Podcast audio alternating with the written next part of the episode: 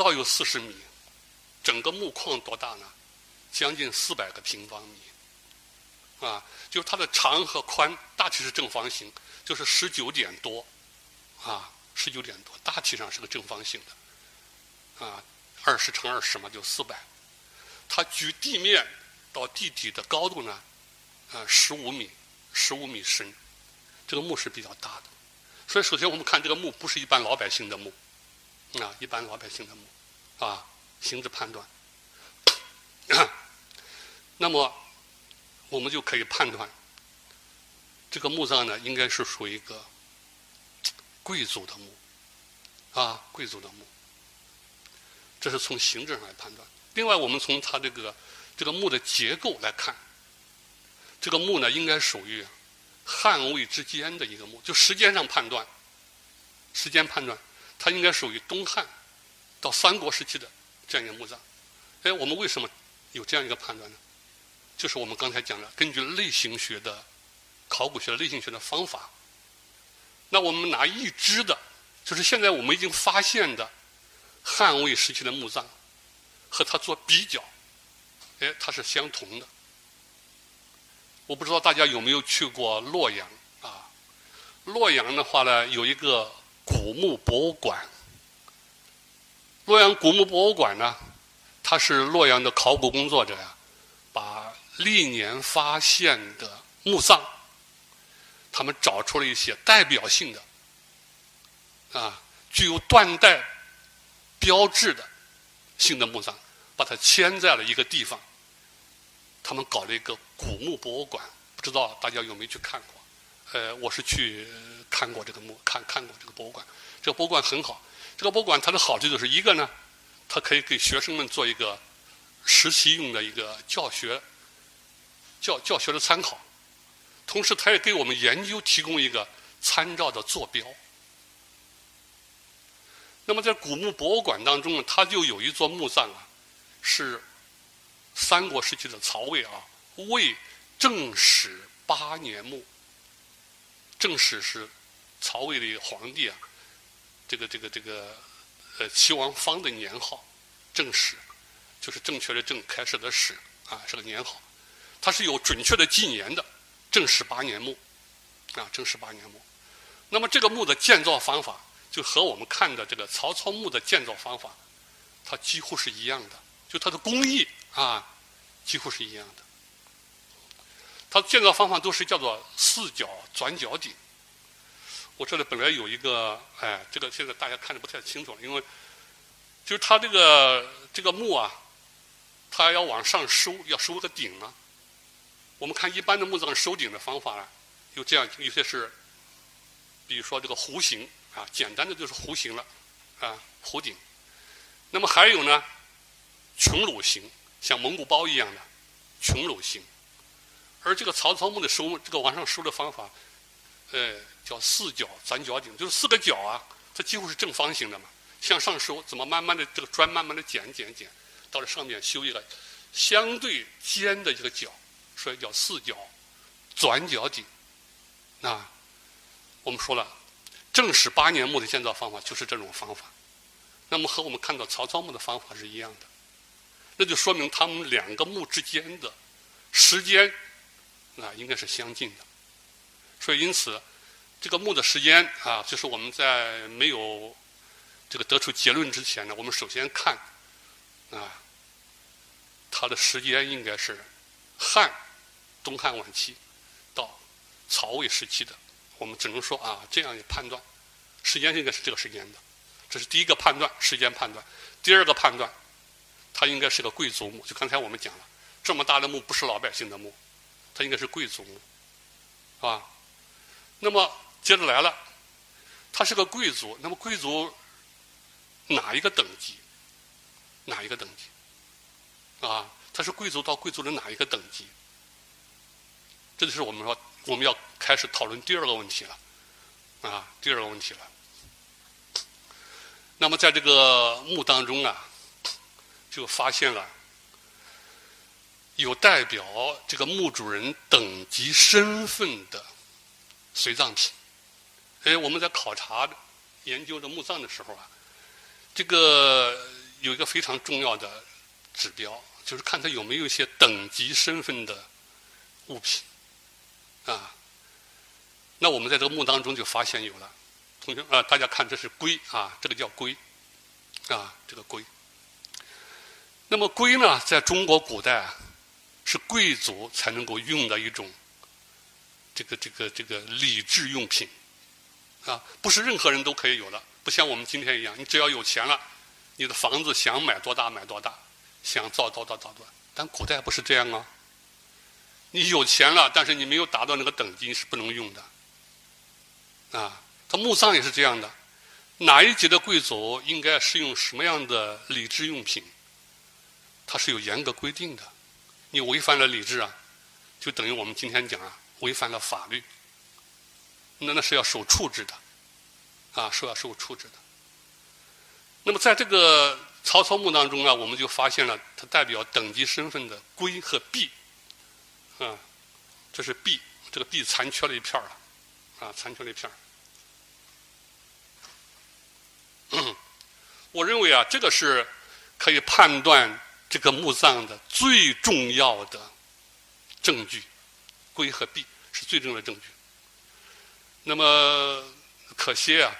就是从曹操墓考古队啊，对这个重视不够，他们没有去分析这个龟和璧在这个墓葬当中所具有的意义啊，所以后来我写了一篇文章啊，专门考证了这个问题，考证这个问题啊，其实这个是很能说明这个墓主人身份等级的一个一个标志性的器物，一个器物啊，龟和璧啊。那我们看古代关于那个龟和璧的运用啊，它是规定的非常清楚的。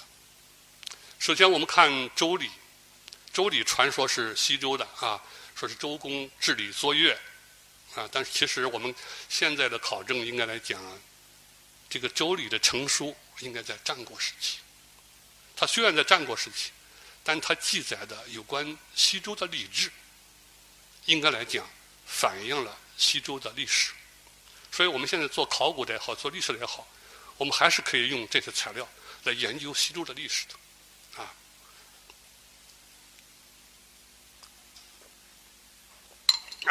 在《周礼》当中啊，他就讲到了，啊，育人之事，正轨尺有二寸，天子受之。这什么意思呢？这周天子可以用轨啊，用一尺二寸的轨，啊。命归九寸，谓之横规，公守之。公这一级的诸侯用轨啊，只能用九寸的；诸侯呢，就是用七寸的。啊，伯这一级的贵族只能用五寸的。这讲的非常明白，啊，明白，啊。我刚才看大家看一下这个，这个，这个。这个我本来想，如果是有个有个黑板呢，我给大家画一下这个图。那现在我就这样给大家讲一下啊。这个龟的话呢，它这个尺寸呢，指的是从这个底啊，大家看这个底啊，到它这个顶之间的高啊，就是这是它的高，是它的尺寸。就是我们刚才讲的这个龟，呃，几尺几寸呢？它指的是这样一个高度啊，从顶到底的高度啊。那我们 这个刚才我讲了，这个曹操墓的考古队啊，他们在一呃一零年一零年这个考古的第八期上，就发了一篇关于曹操墓考古的简报。那么我读了这个简报之后啊，啊，我就看到他们公布了这个龟的数据。这个龟的数据是多少呢？就是这个高啊。是二十八点八厘米，希望大家记住这个数据啊。这个高是多少？二十八点八厘米。那我一想，这个二十八点八厘米不就是一尺二寸吗？汉尺的一尺二寸吗？所以我当时就心情马上就豁然开朗了，啊，豁然开朗了，啊，这个关于这个汉代的尺寸的研究啊。汉代的尺寸的研究啊，学术界有很多的成果了，很多成果。比如说，我们大家都熟悉的王国维先生也曾经研究过，他提出汉代的尺度啊，汉尺一尺，呃，大概是相当于今天的二十三点六厘米，二十三点六厘米啊。那么我所采用的数据呢，是一九六四年曾武秀先生啊，在历史研究上，他曾经发表过一篇论文。关于中国古代啊尺度概述，曾武秀先生啊，在一九六四年的我记不清楚是哪一期的历史研究上发过一篇论文，这篇论文的名字就是《中国历代尺度概述》。在这个《中国历代尺度概述》当中，他提出来，东汉的尺相当于今天的啊，按照公制算二十四厘米。那我就采用了曾武秀先生的这样一个数据，因为刚才我讲了汉尺的研究啊，学者很多了，大体上大家的意见都是认为在二十三点六或者二十三点八或者二十三点九，甚至二十三点零八九啊，这个八这八零九啊，数据的小数点后啊三位数的，那么我采用的曾武秀先生的这个。他这个数据是二十四，二十四。其实他因为这个这个毫毫米再再往下就很小很小的，精确很小的。我们大家都知道，今天这个我们大家这个这个尺是相当于多少厘米呢？大概是三十三点三三三三啊。后面是这个这个无无穷尽的小数了啊。就是一米等于三尺，但一尺等于多少呢？就是三十三点三三三。啊，就是我不循环的啊，就这个这个这个这个循环小数了啊。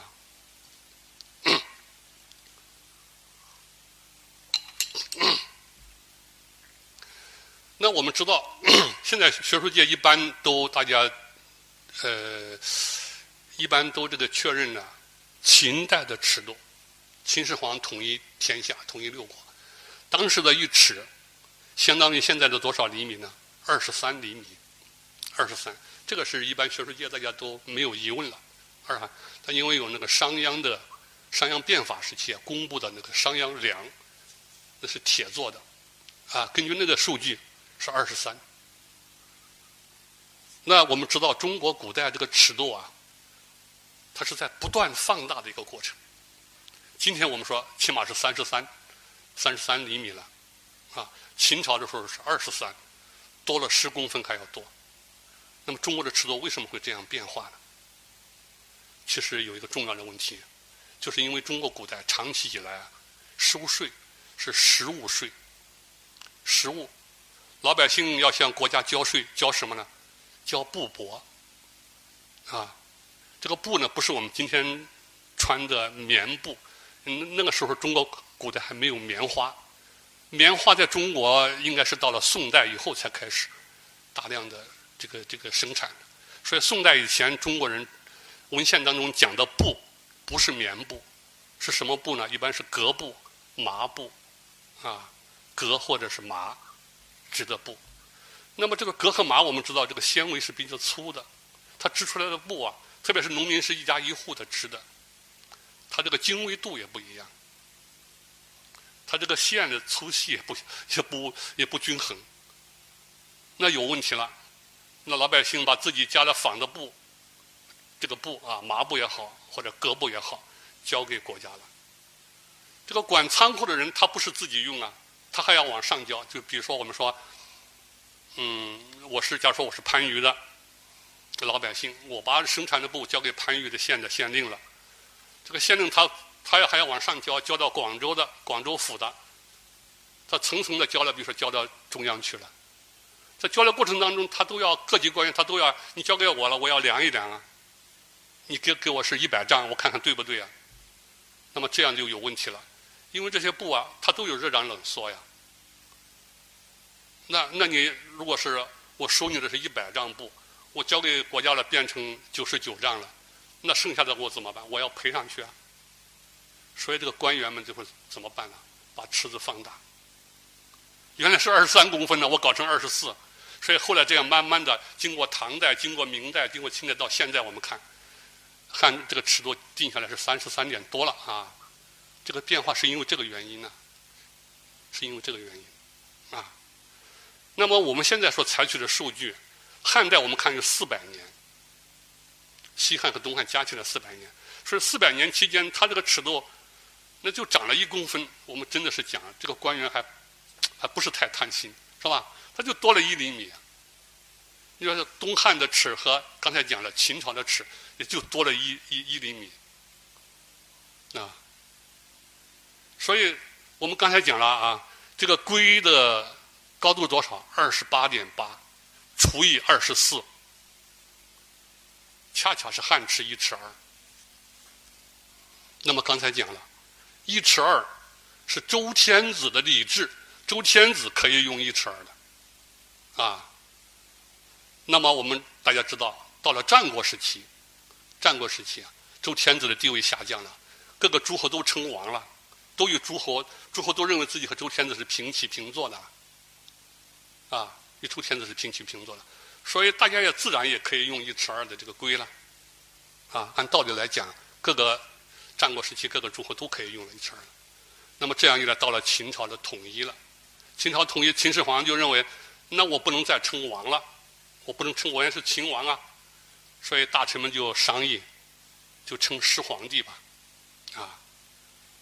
称了始皇帝之后，那的礼制那就要变了。所以我们现在秦朝的数据没有，汉朝的数据我们可以看到，它提高了。汉朝的皇帝就不能再是一尺二了，要用一尺四。所以我刚才给大家看，东汉的礼制当中就规定了，东汉的皇帝用轨是一尺四寸。那么换句话说，东汉的王仍然是用的一尺二寸，所以我们有了这个龟的发现和璧的发现，我们就可以判定刚才所说的这个汉魏时期的贵族墓，它就应该是一座王一级的贵族墓啊。所以我我非常重视这个龟和璧的发现。我认为有这一点就足够了。这个璧是这样的，璧它的直径啊，这个直径也是一尺二寸，也就是说二十八点八公分呢啊，应该是这样的啊。所以我们从这个龟和璧啊就可以看出来，这个这个应该这个墓葬应该是贵族的墓啊，贵族的墓。那么呃，王贵族王王王一级的贵族的墓啊，这是我第二个判断了，第二个判断。那么接下来我们的逻辑啊。第三个，第三个啊，他是哪一个王？他是谁？啊？那我们又从这个墓葬当中啊，发现的有明确的发现有“魏武王常所用”这样的字样的石牌，因此就可以确定，这个墓的主人就是曹操，因为曹操生前封为魏王。他死后被世称魏武王，这个武是谥号啊，就是死了以后啊，给他的一个一个一个称号叫世世武，所以叫魏武王啊。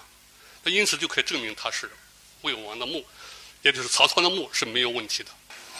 所以这是我当时啊一个判断这个墓的一个思路，一个思路。刚才我讲了，对这个墓的性质呢，呃，很多人有不同认识，不仅来自于社会大众，甚至有一些专家学者也有不同认识。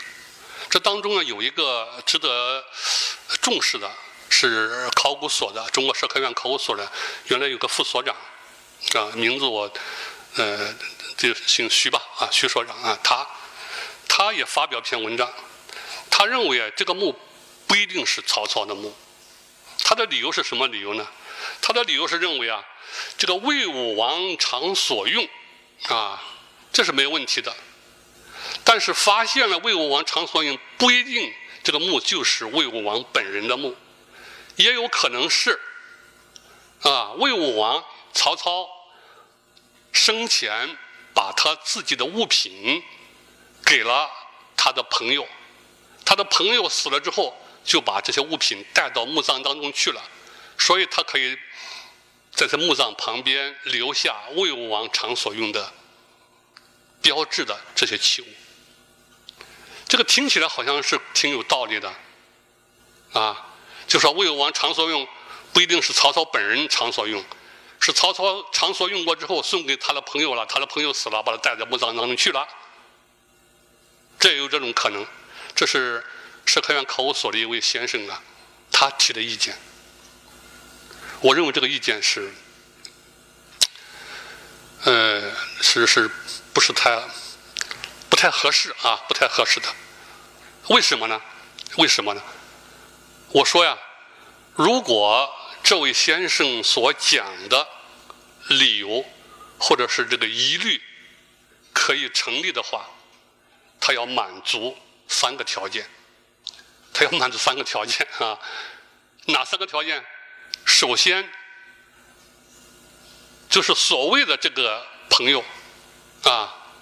他应该是王一级的贵族，就是因为我们刚才讲了，因为这里面发现有王一级的贵族才能够用的龟和璧，啊，就这个人呢，他首先是王一级的贵族，他才能用龟和璧嘛，所以因此这个人要满足第一个条件，他要是一个王，啊，那我们看，在这个时期有没有人能够满足这个条件呢？可以说没有。也许大家会说了，你你怎么这个话怎么讲这么满？你怎么敢说嗯没有人这个这个这个满可以满足这个条件呢？其实这是个常识问题。我们做史学研究的，大家都知道汉代的封王啊，它是有规则的。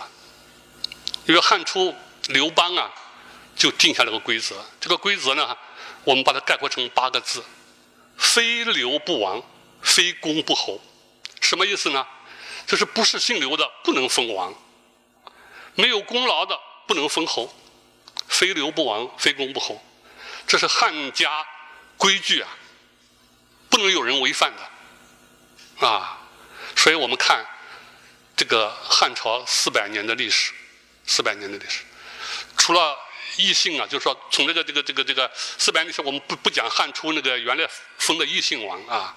就是异姓王被剪除之后，汉代的历史我们可以看到，四百年间，只有曹操一个人封外姓啊，只有曹操一个人封王，是没有外姓的。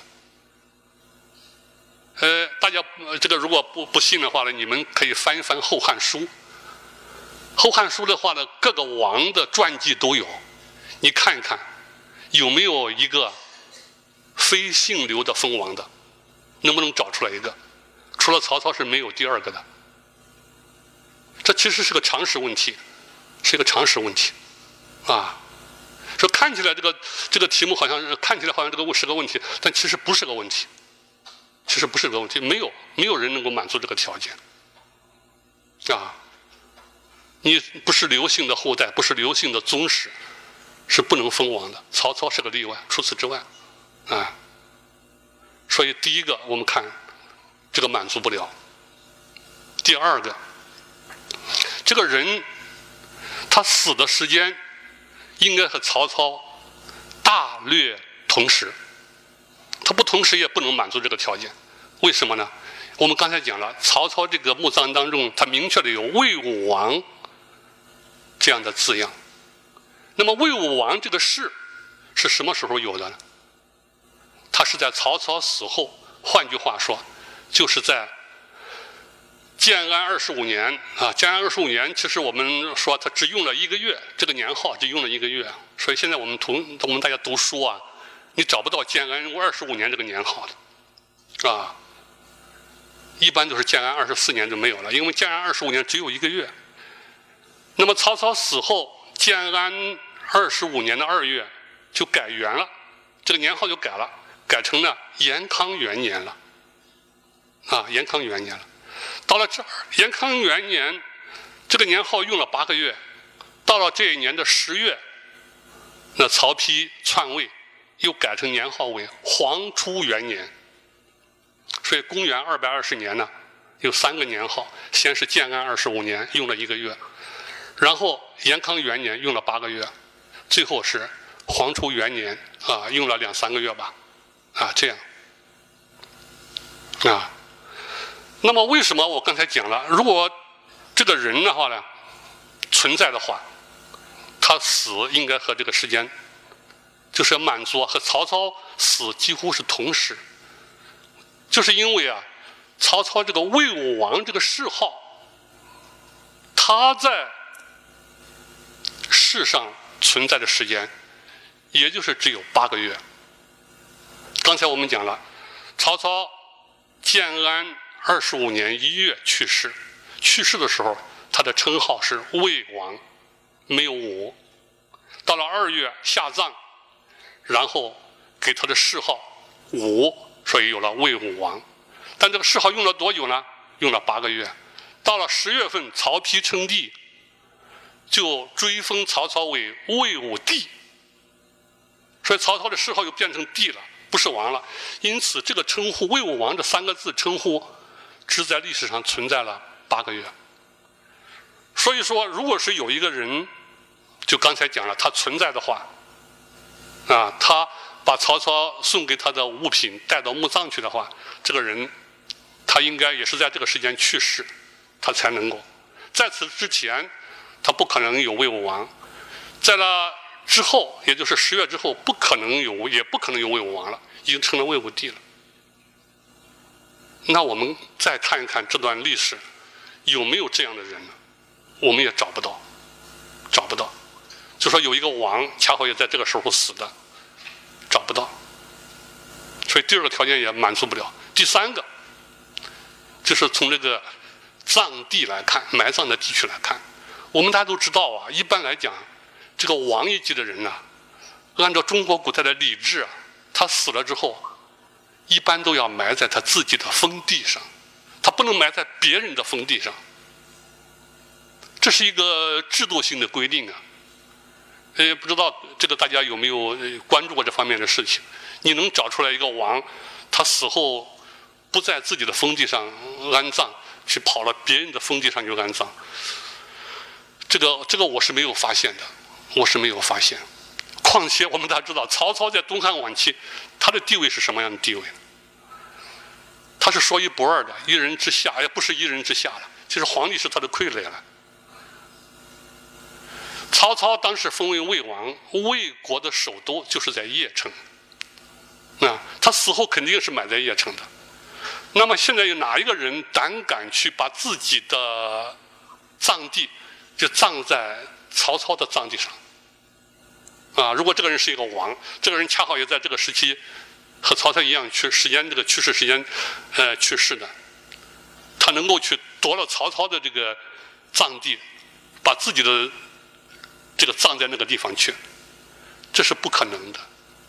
所以我说刚才就是，呃，考古所的这个这个先生所讲的这个这个质疑啊，其实是不存在的，不存在的，啊，换句话说，其实。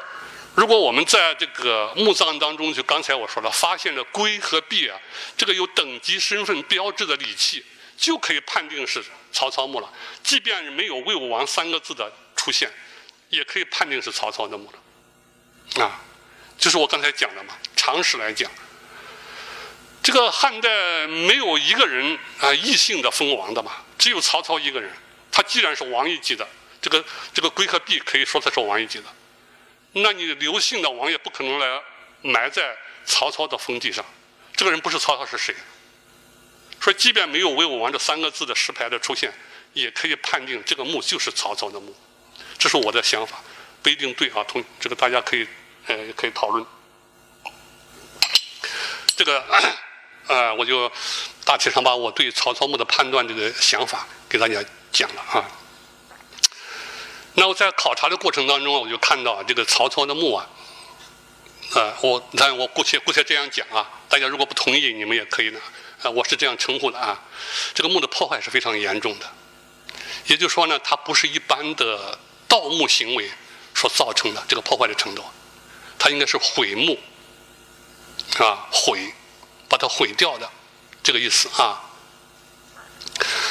那这个我就做了一个研究啊，来考察一下这个墓是什么时候被盗的？因为在考察的过程当中，呃，哎，这这个这是这个墓的一般的一个一个照片啊，这是进去之后首先看到这个墓道这个照片。呃，这个照片是我在网上下载的啊。再看它有两个明显的盗洞，一个是右上角的，一个是左下角的。那么考古队给我的材料啊，他们讲的右下角这个墓，这个这个呀，可以判断它是一个现代的盗洞。为什么呢？因为在这个盗洞当中啊，发现的有有矿泉水的瓶子啊，呃，还有方便面的盒子啊。说明这是现代人的。那么上面这个盗洞是什么时候形成的？因为里边没有可以证明的这个这个这个材料，所以这个他们认为这个难以考察，难以考察。那我就来考察一下，看看这个墓最早是什么时候被盗的啊？我主要做了这样的工作。那么后来我就得出一个看法呀，这个墓其实是最早在西晋的时候就已经被盗了。这个被盗的具体时间，应该是在八王之乱的时候。八王之乱的时候，具体的时间应该在公元的三百零二年，也就是西晋的汉惠帝的泰安元年啊，泰安元年，公元的三百零二年左右啊，因为我不能一个具体的时间，就大体的时间可以把它框定在这个时间内啊。那其实早在这个墓发现之前，一九九八年的时候啊，呃，当地的农民呢就发现了一块墓志。这个墓志上面有准确的时间，有准确的时间啊。这块墓志呢，呃，当时他们考古学界把它发表了啊，发表了。我看了这个墓志，他们考古学界呢给他做了一个标点断句啊，标点断句。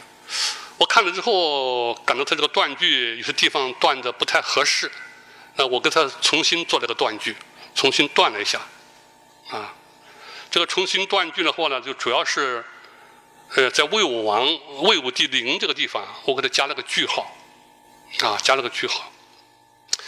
他这个墓志是这样的，这个墓志应该是后赵啊，就十六国时期啊，后赵，后赵当时占领了这个邺城。把邺城作为后赵的首都，啊的首都。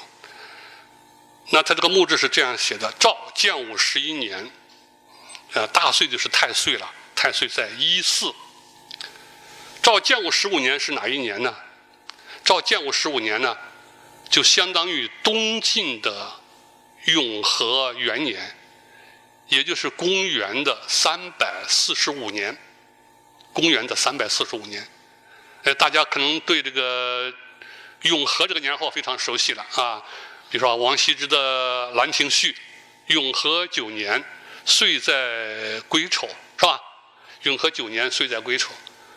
啊，永和元年，也就是岁在一四。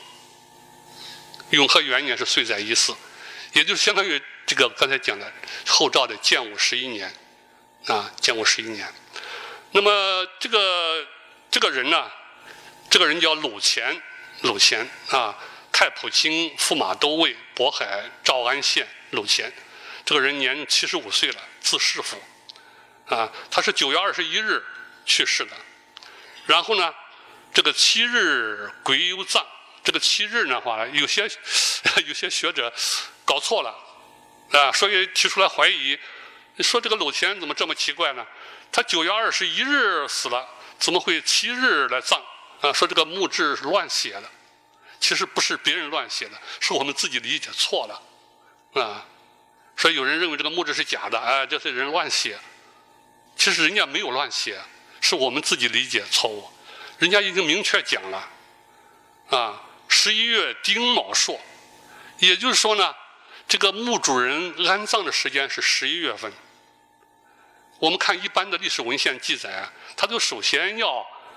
把这个干支啊列出来，十一月丁卯朔，朔什么意思？就是初一，就是十一月份呢，它这个日子是丁卯日，丁卯这一日就是初一，所以丁卯朔，啊，因此七日癸酉，啊，大家数一数，看是不是癸酉？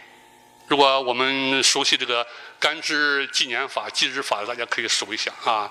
你看甲乙丙丁啊，甲乙丙丁啊，这个这个这个丁卯是吧？丁啊，丁戊己庚辛壬癸，是不是癸？癸是第七天吧？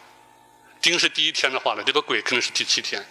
七日癸酉，那就肯定是这不错了。你从这个地支来算也是这样的啊。这个卯是吧？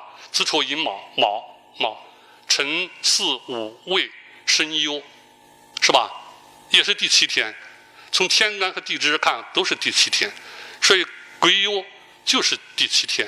十一月的七七七，这个这个第七天就是癸酉日，人家没有写错，是我们理解错了啊，没有问题啊。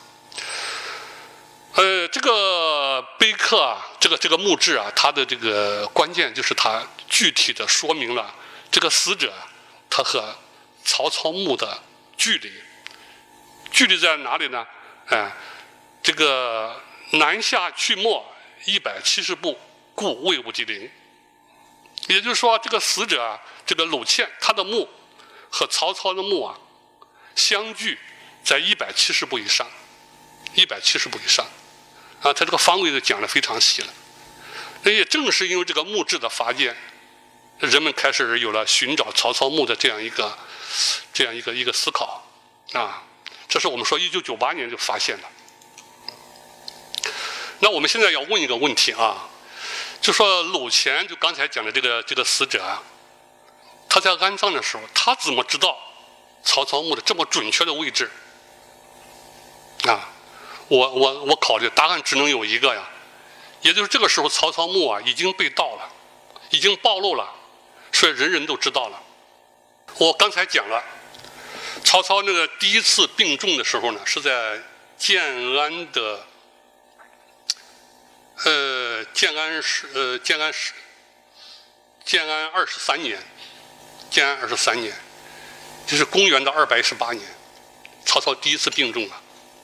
在这个呃，公元的二百一十八年，呃，建安的二十三年的六月，曹操就预感到自己可能不行了，他就写了一份遗口授了一份遗嘱，在这遗嘱当中啊，他就提出来自己死后要选一个墓地，这个墓地选在哪里呢？我们大家看《三国志》啊，刚才我列的《三国志》卷一《武帝纪》。那建安二十三年六月，曹操议令，啊，说他死了后，墓地选在哪里？要选在邺城的这个西门豹祠西园上。